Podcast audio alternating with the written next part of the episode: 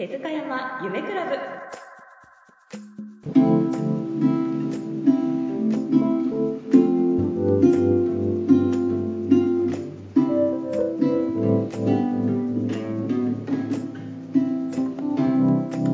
暮らしに色を生かそうよ。旬の花や物を季節でこの番組は30年後の幸せな街づくりを目指す戸建てとリフォームの会社株式会社手塚山夢工房の提供でお送りします。株式会社手塚山夢工房は大阪の阪海電車姫松駅すぐ。リフォームや戸建ての相談会を受け付けております。ぜひ気軽にお越しください。この番組は主に住まいに関するホットな情報や旬な話題をお届けします。また日本が古から大切にしてきた伝統や文化を未来へとしっかりつないでいきたい。そんな思いも熱く語ってまいりたいと思います。第4回の今回は手塚山夢工房のオフィスである手塚山スタジオ。ここで毎週土曜日に行われているカフェスタイルのイベントについてお話ししたいと思います。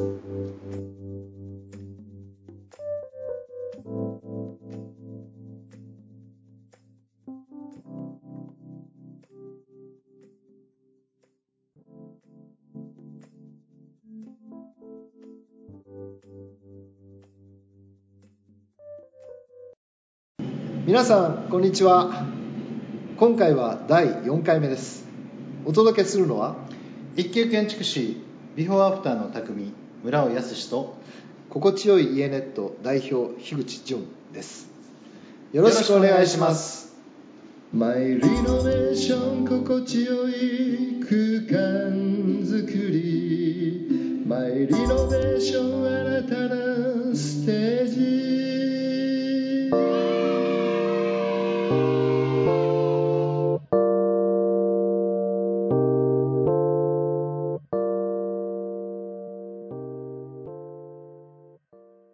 村尾さん今日はですね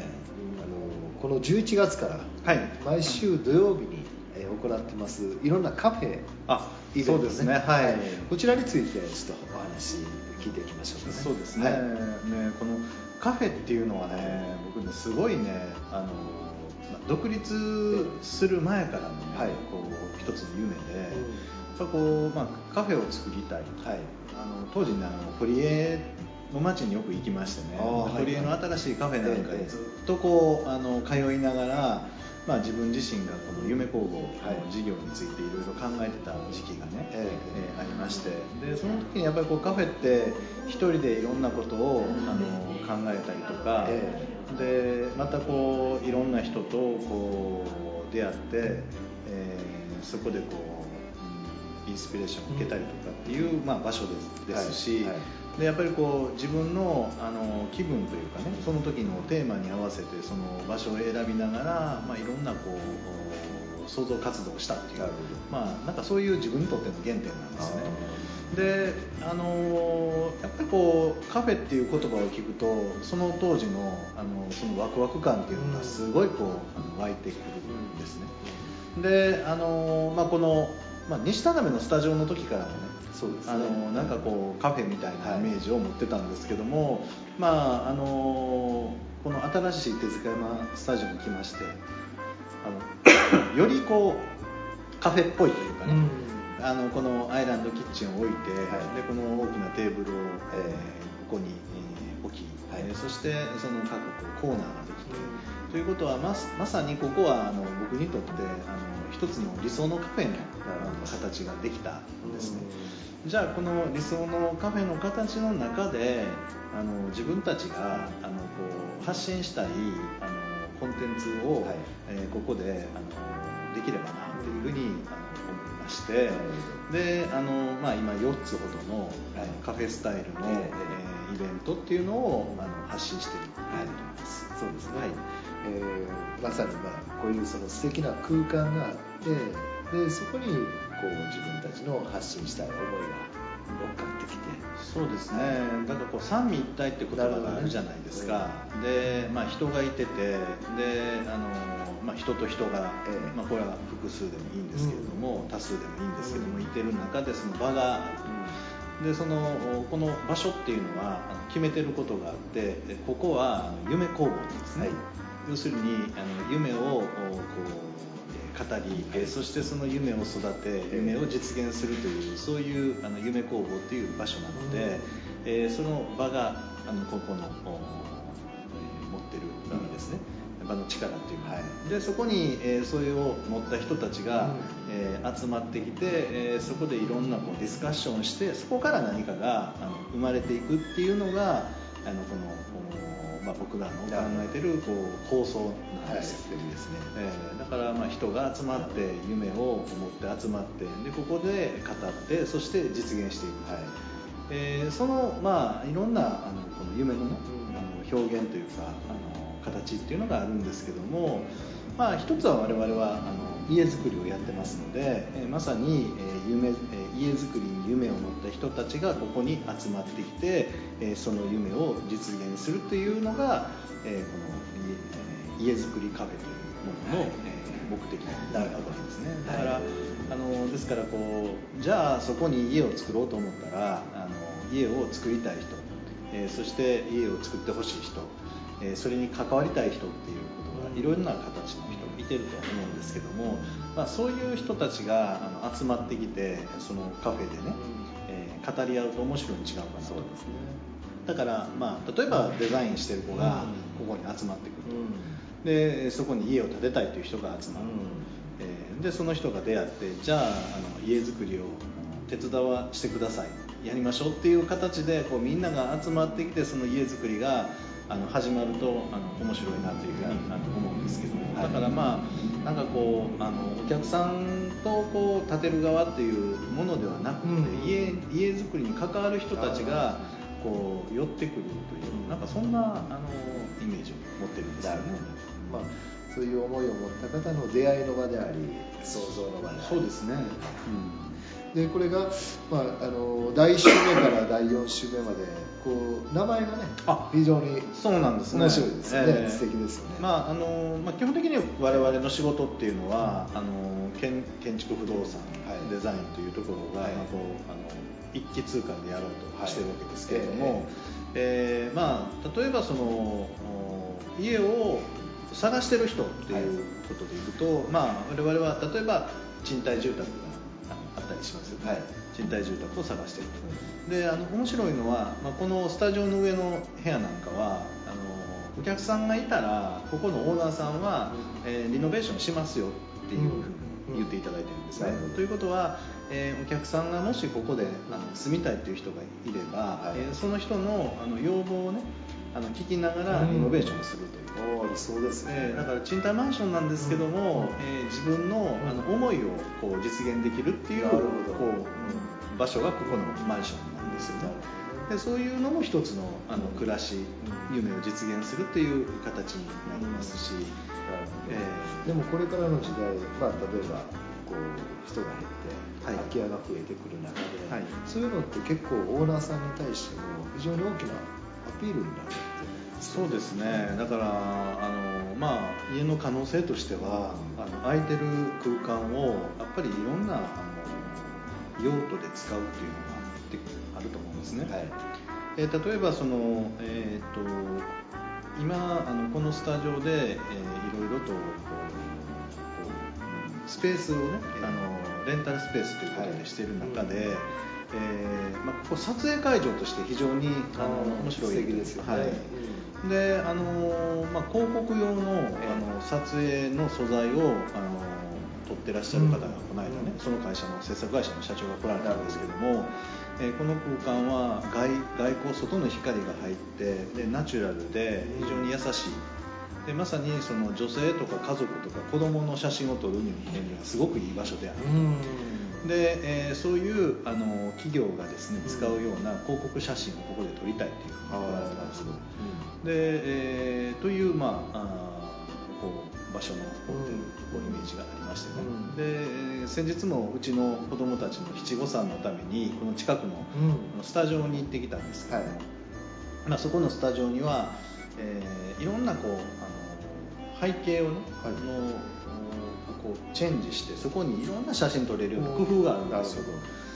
だから例えばね僕なんかこうマンションなんかでも、うん。あのもっともっとこう、うん。うん部屋ごとにね、ええその撮影の舞台になるようなものがあって、はい。で、えーそういうこう空間がたくさんあっても意味違うと。なるほでそうするとあのそれを必要としてる人たち、うん。まあ、仮に七五三の写真でもいいですし、うん。広告用の写真でもいいですしでまたいろんなその情報を発信するという場所でもいいですし、はい。でそういうなんかこう使い方をデザインとそれから場所とそれから使う人によっていろんなこう可能性っていうのが広がっていくん違うまさにそうですね。はい、だからそんなものを作ってじゃあ、うん。それは自分たちの住んでるところと、えーそういうあの舞台みたいなものがあってそれがなんかうまくこうねあの相乗効果をもたらして、うん。あのなんていうか暮らしとそれから自分たちの仕事クリエイティブな仕事っていうものをあの生み出すようなね、そんなあの力になっていくに違うかなと思って、うん。まさにこの空き家が出れば出るほどそんな可能性が広がってくるなと。そうですすね。うん。面白いですね、えー。まあ、そういうねあのええ。なんかこういろんなあのこれはだから僕もここにあの一人の人が来てくれてこう会話してる中でこういろんなアイディアっていうのが出てくるじゃないですか、うんそうですね。これがねやっぱりカフェのねまあ一番いいところ面ですね、はい。そうですもういろんな方が来れば来るほど、まあ、全く違ったそれぞれの人生があり経験があるわけですから、やっぱり面白い未来を作っていこうっていうそういう思いをあの持ってここに集まって、だからここはやっぱり面白い未来をあの作る場所ですよっていうふうに、えーこうまあ魔法の言葉をあのかけるとなるほどあのそういうふうにだんだんなっていきますよね、はいそうするとあのなんかどんどんどんどん面白い、まあ、いわゆるリノベーションが生まれてくるなということで、えーまあ、このおさっきまあ家づくりカフェって言いましたけども、はいそうですまあ、暮らしリフォームカフェっていうね、はい。これリノベーションに、えーあの特化したそのイベントっていうのをするわけですね、これはまあもちろんあのそれぞれの人の暮らしっていう、まあ、だからなんかねもう空間を住むためだけのものではなくて、うんもっとこう自分たちの人生をあの豊かにする、まあ、仕事の上でも、はい。プライベートな上でも、はい。あのなんか豊かにするためのあの一つのツールというかねであるっていうふうにあの考えていけると違うかなというふうに思いますね。なるほど。ねまさにでもそれって結構日本的な発想かもしれませんね。ああそうですかね。日本人っていうのは一つのね例えば、る時間帯が今であったり、はい。ある時間帯はネマ昔はネマって言ってましたね寝室のこと応接間であったり、客場だったりうん。ね、そういうそのフレキシブルに変えていく、うん。まさにこれからってそういう発想っていうのが面白いですね。まあシェアハウスなんかはだんだんそういう風に変わってきてて、やっぱりあのコンセプトを持った例えば本が好きな人たちが集まるシェアハウスっていう風にすると、まあ、リビングルームがライブラリーのようになってて、ええ。そこにあのみみんなが本の好きな人は本持ってるんで持って集まってくると。でそこに、えーずっとみんなが本を並べてあのお互いがあの持ってる本をシェアしながらリビングルームで別にこうあのそれぞれが本を読んでる。でそこでなんかその本についてなんか語り合いながらここでコーヒー美味しいコーヒー飲んでるっていうのがこの手塚山のねあの万代家の近くにそういうシェアハウスができたんですよまさにそうやってあの空間がですねなんかこう暮らしのお多様性みたいなものを生み出してまたそこにやっぱり人と人とのコミュニティを生み出すっていうなんかそんなあの時代にあのなってきてるなっていうふうに思いますのでだからまあそういうカフェっていうところではなんかそんなことをどんどんどんどんこう作り出してえーいったらいいん違うかなと思いますね。いいですね。それぞれのそのカフェの名前もそうですけれどもそこにサブタイトル的に例えば今回でしたらこの「家づくりカフェは」えー日本人の心に寄り添った住まいとは」とかね。でこの「暮らしリフォームカフェでは変化を楽しむリフォーム」とか。こういうサブタイトルも面白いですね。そうですね、まあ、あのやっぱりこう、まあうんまあ、今回ねつけたテーマっていうのはね日本人の心に寄り添ったあの、まあ、住まいっていうのはまあ、これはまあ大和の社の,、はい。あの我々があの大切にしているブランドのあの、まあ、根幹のあのメッセージではあるんですけどもでもやっぱりあのーなんていうんですかねやっぱり僕自身もそのじゃあこの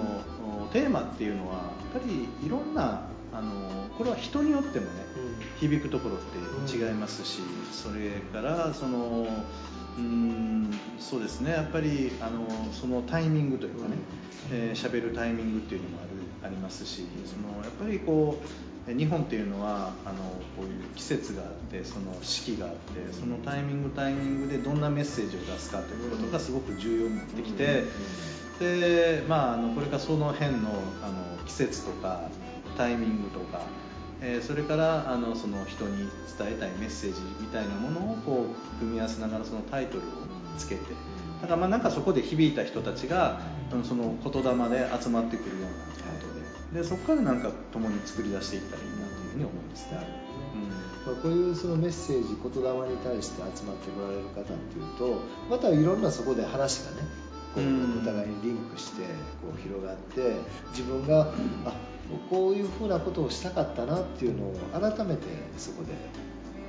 うん。こう発見するっていうんですかね、そうですね。いう場面も結構こええのカフェの力ではないかなと思いまますさにやっぱりこの場を整えるというか場を作りえーそしてその言葉をですね丁寧に発信する中でそこに響いた人たちがなぜかそこに集まってくるというこれはなんか偶然ではなくってはい。やっぱりこう必然みたいなものでそこでなんか新たなこう出会いが生じるんではないかなというふうに思いますね、今回こう4回、ね、まだあの終わってないあそうですね。イベントもありますけど。もはい。その中でもこう例えば暮らしっていうか形の見えないものあるいは食の関係の方がいたり、はい。子育ての方がいたりとかね、あるいはその、えー病気のその治療にね、あのそういう取り組んでられる方がいたり、はいもう本当面白いと言いますか全てやっぱりつながってるっていうそうねそんな感じがしますね。まあ、きっとねあの出会いってねあの、まあ、すごくこう偶然ではなくてなんか必然性があってやっぱりこの場所で出会うっていうことは何かここであのそういうことに、えー取り組みなさいっていうなんかそんなメッセージのような気がするのでやっぱそういうものを受け止めながらなんか来られた人と何かを作り出そうというやっぱそういう意識っていうのはすごく、あの大切だと思いますね。じゃあそれをこううまく受け入れてそれをこうプロデュースしていく力っていうのがこうやっぱり要求されますし。そうですね。だからなんかこう時を捉えて、えーその人が集まった時になんかこんなものができるんじゃないかなっていうものを感じながらじゃあそれをやっぱりこう次の段階としてはぱり真剣にね、はいあの取り組んでいくということでやっぱりこのそれがまあ未来の暮らしを作っていくということに、えなると思うので。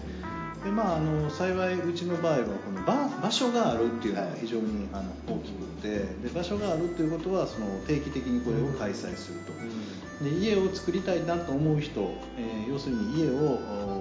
こう作ることに関わりたいなという人がそこに集まりながらあの家づくりに関してこうみんながそこに集まってきている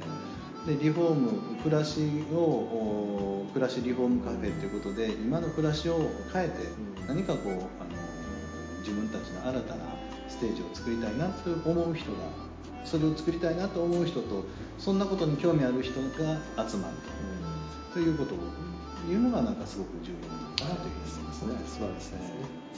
でこれのまあ集大成っていいますかこういつも月末に行われてるその感謝祭のね、はい。これをまさにこう五感五感で楽しむといいますか、うん。うんそんな音楽イベントなんかも。そうですね。なんかまああのやっぱりこうやっていろんなこのカフェで出会った人たちが、まあ、そこでまた最後にもう一回集まってくると。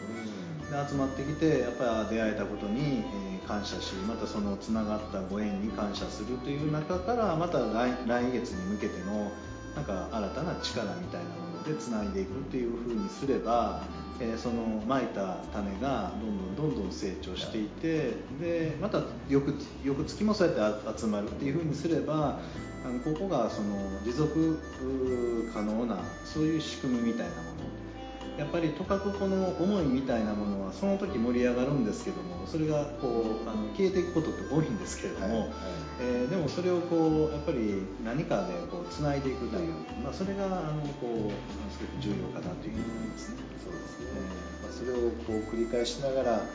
こう大きくねそういうあのその、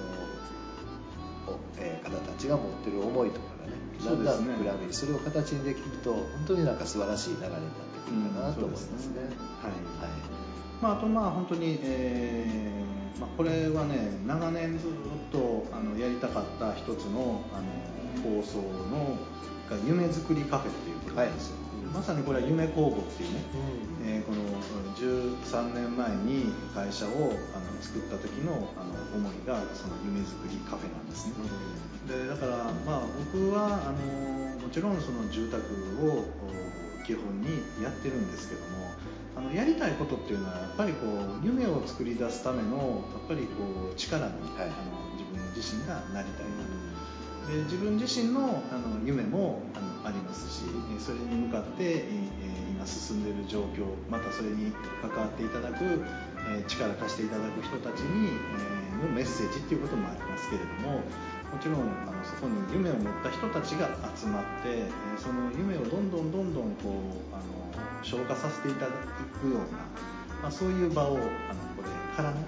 やっていこうかなと。いや素晴らしいです。はい。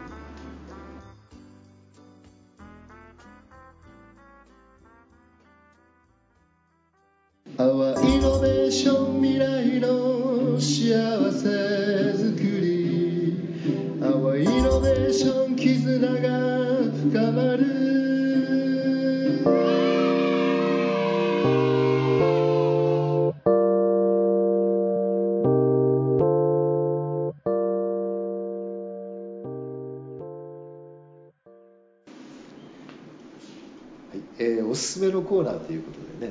これまであの3回はあの村尾さんの方から、はい、あの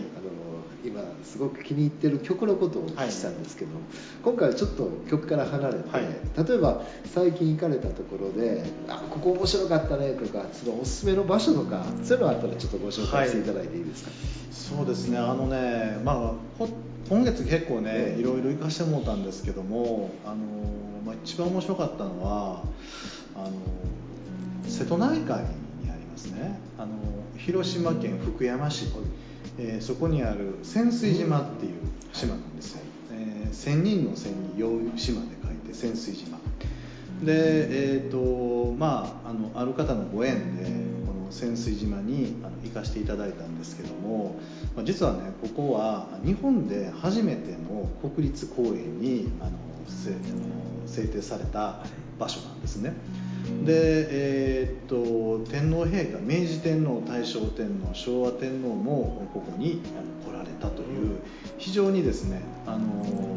なんていうんですか由緒正しいというかねやっぱりあの国立公園にあのこう定められたっていうのは何か意味があったんでしょうし、えー、天皇陛下が何度もそこに来られてるっていうのも大きな意味があったと思うんですよ。でえー、っとまあそこにねあの家族とかせていただいたんですけどもうんとあのまずですねその、まあ、弁天島っていう島がありましてで、まあ、水の,、ね、あの神様がそこにあるでここはね本当はあの厳島神社をあのここに建てようというふうにあの、えー、計画された場所だったんですけども、えー、まああの干潮のね、まあ、あの潮の満ち引きの差があまりにも大きいということで、まあ、広島の厳島神社の方になったと言われる。で、えー、この島にはあの皇后島っていうまた島があってでその皇后島のこの由来っていうのは、えーまあ、住吉大社を作られた神宮皇后の、でこれまたね皇后島があって弁天島があってでこの、えー、潜水島があるっていうのこれもすごく面白くてまさにですね、えー、こう日本の古代の原点のような場所でしてね、で、えー、もう朝日から夕日から、えー、そしてこの海のこう力をすごくこう体で感じる。まさにあのここはねあの再生復活再生の島っていうふうに呼ばれてましてえーその復活再生の島という中でね面白かったのはねえーっとあの、えー洞窟のですね蒸し風呂があってね蒸し風呂があるんですよね、でそこにね、え3回入るんですけどね、蒸し風呂が、えーと海と地球と宇宙というテーマで、そこにこう蒸し風呂に入った後に、えー海の蒸し風呂に入った後に、えー海水に、えーぬぬるま湯の海水に浸かりそれから地球の蒸し風呂に、えー入った後に、えー実際の海に浸かるんですよ、で宇宙というテーマの蒸し風呂の後に、まあえーそこにある露天風呂に入るんですけども、えー特にあのこの海に入るっていうのがね、えーこの11月の海って結構ね あのヒヤッとするんですけども、えーまさにもう体の中がきれいに浄化されるようなあの気持ちになります、えーぜひですねこの、えー潜水島に行かれてこの蒸し風呂ですね、入ってその、えーそのね、えー海のねえー名称がね世界一エネルギーの高い露天風呂っていうふうにおー書いてます。間違いないですね。なかなかこれはねあの気持ちいい空間ですしであの、まあ、本当に歩いてしかあの回れないんですけれども海岸線を歩いて、えーその本当に、えー潮風に、えー身を任せながら、えーそのまあ、体をと心を選択してくれるような場所であり、えーうちの子供たちはねもうずっとね朝から夕方まで波打ちが岩であの波と戯れてましたね。でもそれぐらいでこの間東京ディズニーランド行ったので子供たちはねどっちが楽しかったって言ったらどっちも同じぐらい楽しかったっておー言う。んですなるほど。で非常にこうね子供たちにとってもあのこの大大自然と戯れる遊ぶっていうのはあの非常にこうあの大切なことまたこう興味のあることなんやなっていうこともあの感じましたし、うぜひですね、えーまあ、家族で、えーまあ、お一人で行かれてもいいですし、えー潜水島に行かれてこの大自然、えー太陽や月、えーそしてこのお海風や、えーまたこう海のお砂浜で、えー体を、えーそこで、えーこう身を置いてですね、えーエネルギーをあのチャージいただいたらなというふうに思います。はいありがとうございます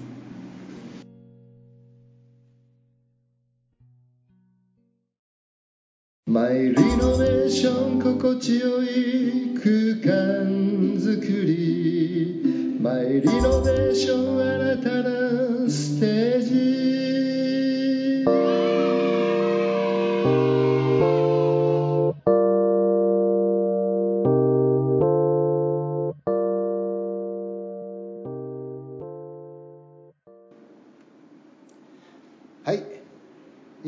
第4回目は、えー終了です。次回もぜひ聞いてくださいね。ありがとうございました。今日はのテーマでお話ししました4回のイベントは毎週土曜日午後1時から沈殿の姫松の駅前の手塚山夢工房で行っておりますのでぜひ皆さんも一度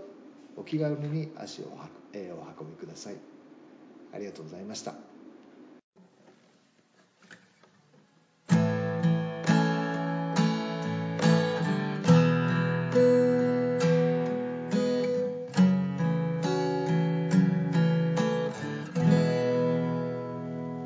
くすの木からのまっすぐな光が七色に変わり文化を乗せた四つの本殿太鼓橋のお昼時柏で響く。ここの水が澄めば人も住みよくなる。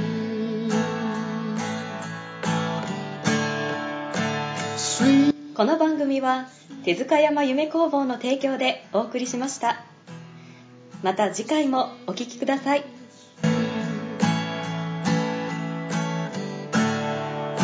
すいすい大阪」